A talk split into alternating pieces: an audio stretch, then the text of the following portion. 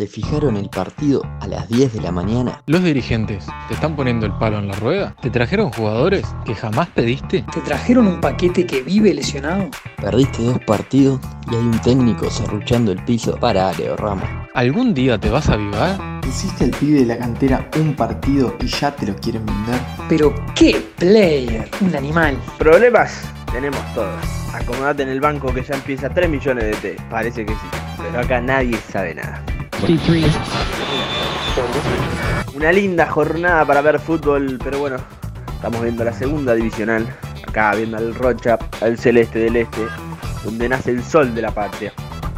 Hoy inauguramos este espacio, la cantina de 3 millones, donde hay lugar para todos. Nuestro primer invitado es el mítico Santiago Bigote López, jugador histórico de Villa Española. Pasá y sentate, Bigote, que ya te atendemos.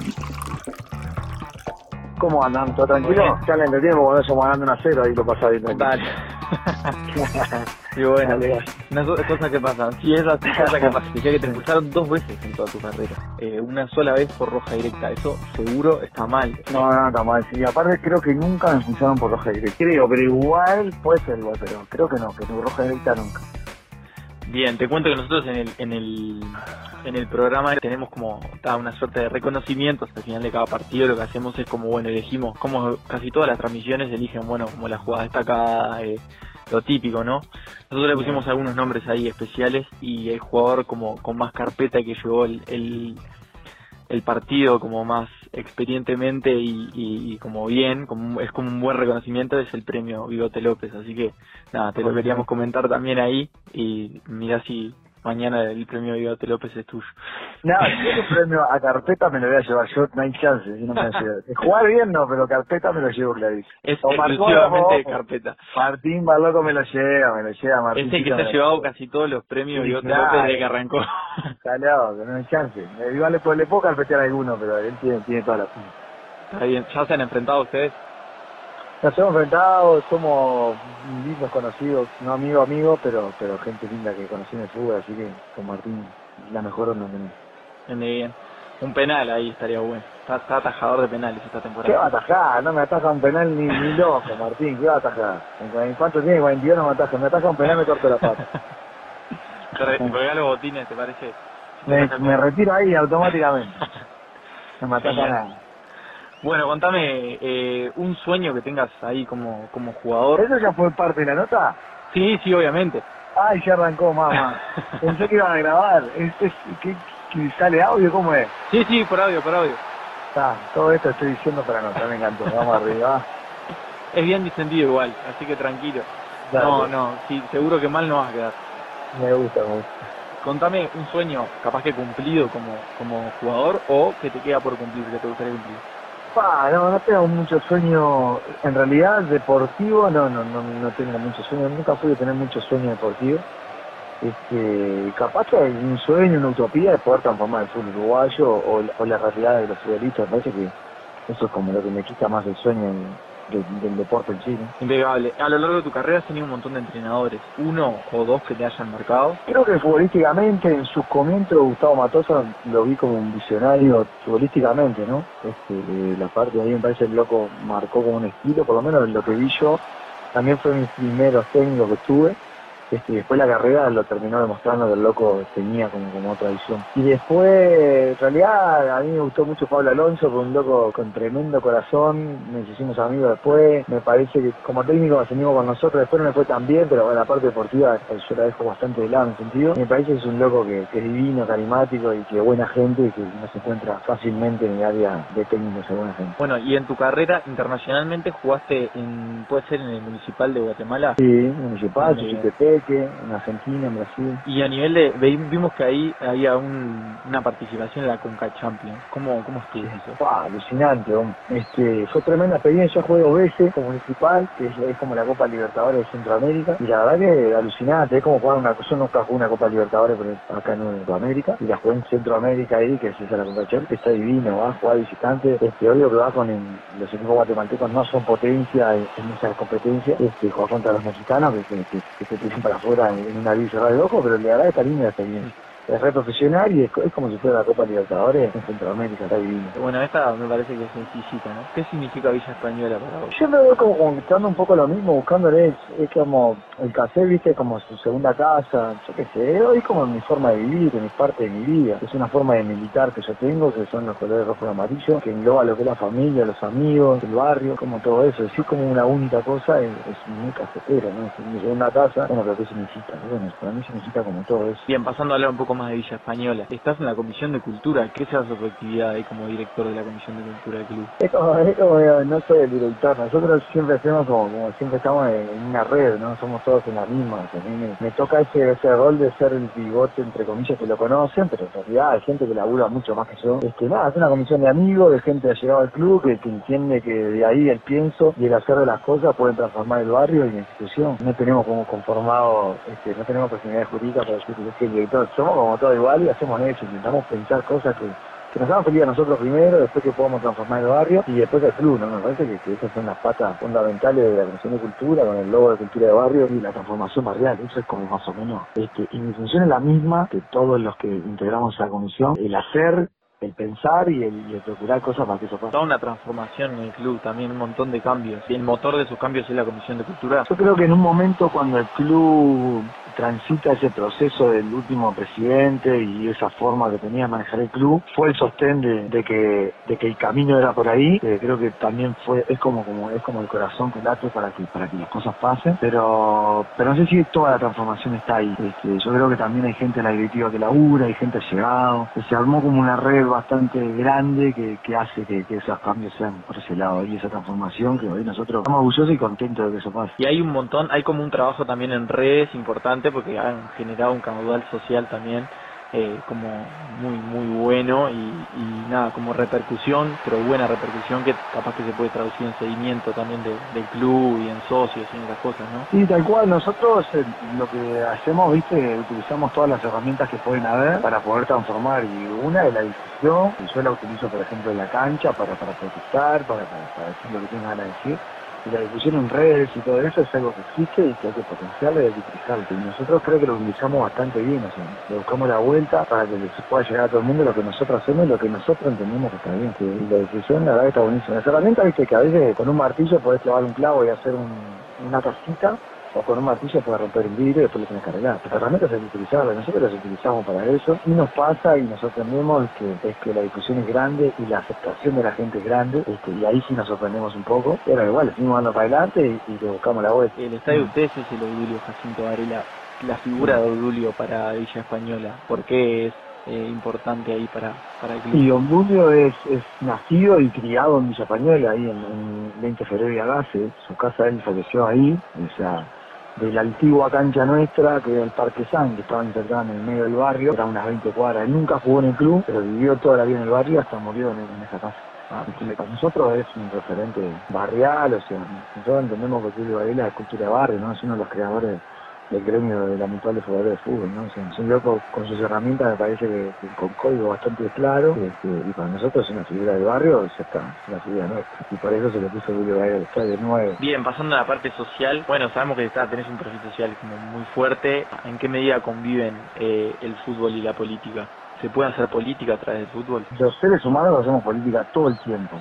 Este, el fútbol es, una es una forma de vivir y una parte de vivir de ciertas personas que tienen la suerte o el don de poder jugar al fútbol. Este, después está en cada uno qué entiende de política y qué política quiere hacer. Nosotros dentro del fútbol, dentro del Villa no hacemos política partidaria, hacemos políticas sociales y hacemos políticas que sean rojo y amarillo. Y obvio que hacemos política porque vivimos y convivimos en la política, pero no partidaria. Nosotros no cruzamos esa línea y que me parece que no se debe cruzar porque los clubes tienen en su origen y de su, de su fundamentación no hacer política partidaria. Este, el que diga que no hace política es el que más política hace. Para mí los apolíticos son los más políticos que hay, porque decir que no ya está tomando una postura, entonces está haciendo política. Este, lo que yo no comparto que en el fútbol se haga política partidaria, me parece que eso no. ¿Y debería haber un mayor compromiso social o un mayor compromiso con las causas? Y a mí, a mí me parece que, que, que siempre recargar en los clubes o los futbolistas lo que hay que hacer me parece como bastante injusto. A mí me parece que la sociedad se tiene que comprometer mucho más en la sociedad misma. Este, cuando alguien conquista un derecho este, de igualdad de género, por decir algo, no está conquistando para las esposas de los futbolistas, ¿no? la está conquistando para la sociedad. Entonces, como que recargar en la figura que tienen que hacer o no sé cuánto, me parece que todos tendríamos que de nuestro lugar hacer, y si los futbolistas lo hacen, de más, porque tienen la visibilidad y la herramienta de la televisión,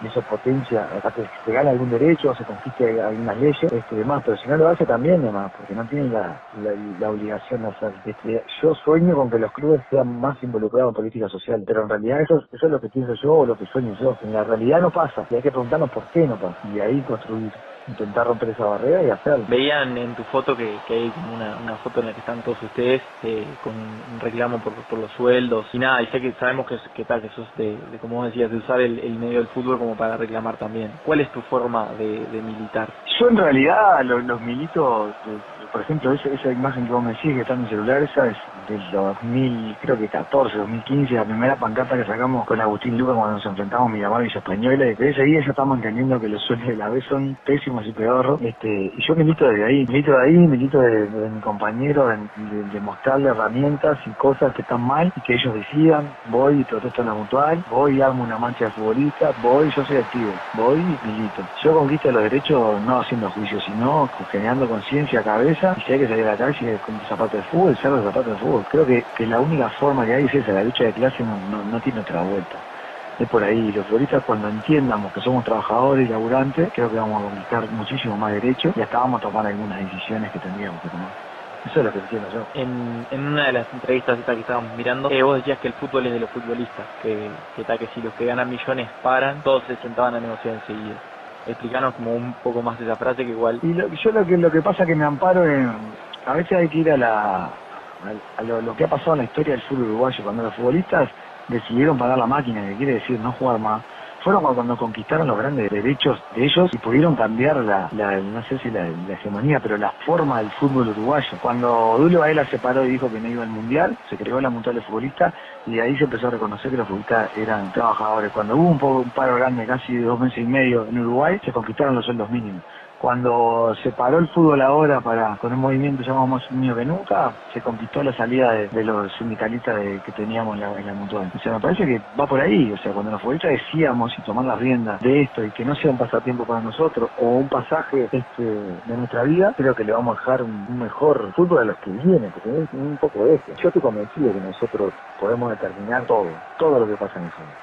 Pero bueno, es cuestión de proponerlo. Si yo llego y tengo todo ladito y mi madre me espera con la comida y yo me duermo, que me no sé tanto, que no sé cuánto, y yo no voy a entender que soy un jugador de fútbol, eso que, o sea que soy un trabajador, voy a entender que soy un jugador de fútbol como Messi, y cuando pongo la mano en lado del bolsillo se me cae la moneda, entonces ahí me parece que cuando tengo cuestionando, pero bueno, claro. yo estoy seguro que yo no lo voy a cambiar. Sí puedo dejar alguna, una semillita para que para que alguien en el futuro lo, lo pueda combinar, eso estoy seguro, pero cambiarlo yo no a poder. Para vos el fútbol y la vida son uno inseparable. Yo dije que locura no. No, no, no, no, dijiste todo lo contrario, pero quería claro, que, no, que, no, no, no, el fútbol es mi laburo, o sea, seguro, yo yo lo que entiendo del futbolista es que, es que ya te están avisando que te vas a morir, son los únicos lugares donde donde el, el que se muere, el que lo vean está despierto cuando vos te retirás, te, te festejan el retiro, o sea, es la muerte del futbolista, nunca más volvés a ser futbolista, por lo menos profesional. Este, y ahí el fútbol en una parte se terminó, todo puede seguir entrelazado y eso cada uno en su mambo hace lo que quiere. Yo creo que la vida es la vida y el fútbol es parte, es un trabajo, una forma de vivir la vida. La vida es una sonrisa con tu hijo, la vida es sentarse con amigos, la vida es disfrutar, la vida es agrandar la cabeza, viajar, el fútbol es una parte, yo qué chica de la vida es que no puede ser el todo y que sea todo el tiempo de la vida. Si no, te vas a hasta los 90 años mirando fútbol y, y, sentado en un vestuario como muy loco. Pero está, eso lo pienso yo. Claro, vos te definías como un futbolista libre, por eso a eso quería llegar yo, como vos decías, como está, eso. Yo creo que todo el tiempo. Y sí, yo creo que sí, yo creo que sí. Yo creo que, que los, los futbolistas, las, las estrellas son esclavos del sistema. Pero bueno, lo deciden también, ¿no? Es algo que se lo ponen y que lo aprenden y que lo deciden, tampoco es que la pasen mal, pero bueno, yo no la pasaría muy bien ahí, yo me creo bastante lindo. Ahora, por ejemplo, estoy esperando los un asado con mis amigos, este, y mañana jugamos a las 5 de la tarde, es muy problema. Está perfecto. Mañana hago dos goles, aparte de todo eso. y que no, viene el asado, come y mañana se muere, no, mañana hago dos goles. No, no. Cuando, cuando, lo pongamos lo decimos, decimos. Claro. El bigote que venía un asado ayer con el ¿Hay alguien que vos notás que ahora eh, en el exterior o algo está siguiendo tu camino recorrido o, te parece que, no lo identificas aún? No, lo que pasa es que yo no me puedo poner en ese pedestal de que yo soy que cambia el fútbol, de que yo pienso. Yo creo que transformo mi club y desde ahí intento transformar mi barrio, mis compañeros, mi vida y, el club. Este, no puedo decir yo, porque yo, porque el bigote, nada, yo no, yo acciono, hago acciones. Pienso esto, lo transformo y lo hago. Este, por eso yo te digo, yo pienso, yo pienso transformar el fútbol y no puedo, o sea, no puedo, cuenta que no puedo. Este, es, un, es un sistema que hace muchos años que está y bueno, por romper un sistema o interrumpir un sistema es como complicado, no es. Este, por eso yo digo cuando yo me paro en eso. Después yo no veo jugadores prestigiosos en el mundo que, que estén con cabeza de intentar cambiar el fútbol.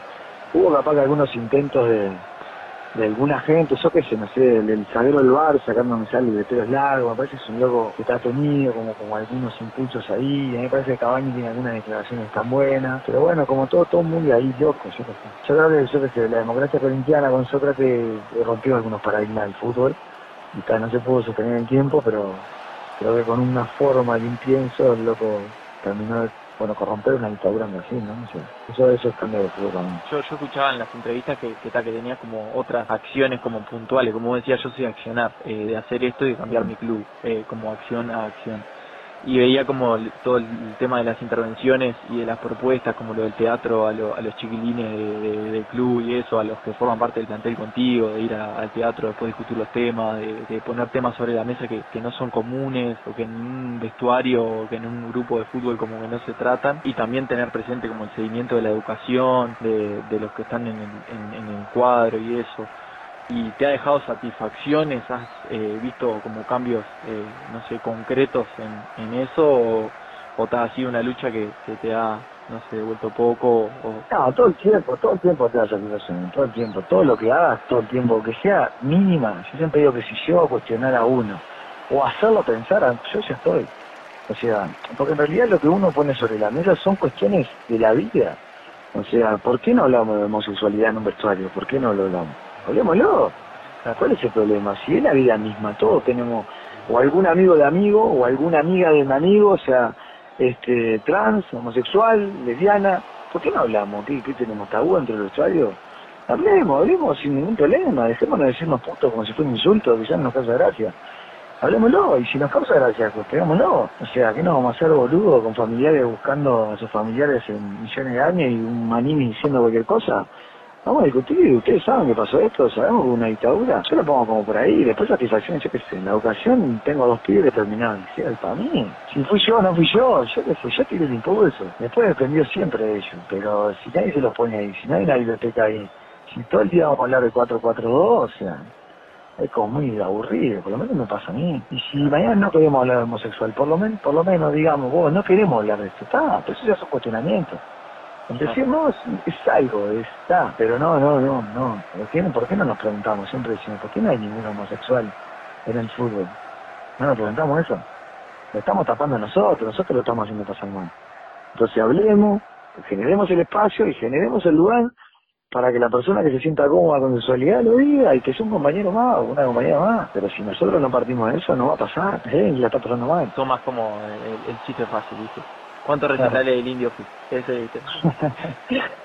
ah, del indio, yo qué sé, los redondos del indio debe tener, no sé, arriba de 20, más o menos. En total, 20 algo por ahí. Eh, ¿El Villa campeón de la B o los redondos en el Antelarén? Eh, los redondos, no en el Antelarén, este en el Estadio General. Un tema para musicalizar cuando entremos eh, con esta entrevista. La reina Momo del indio Solís.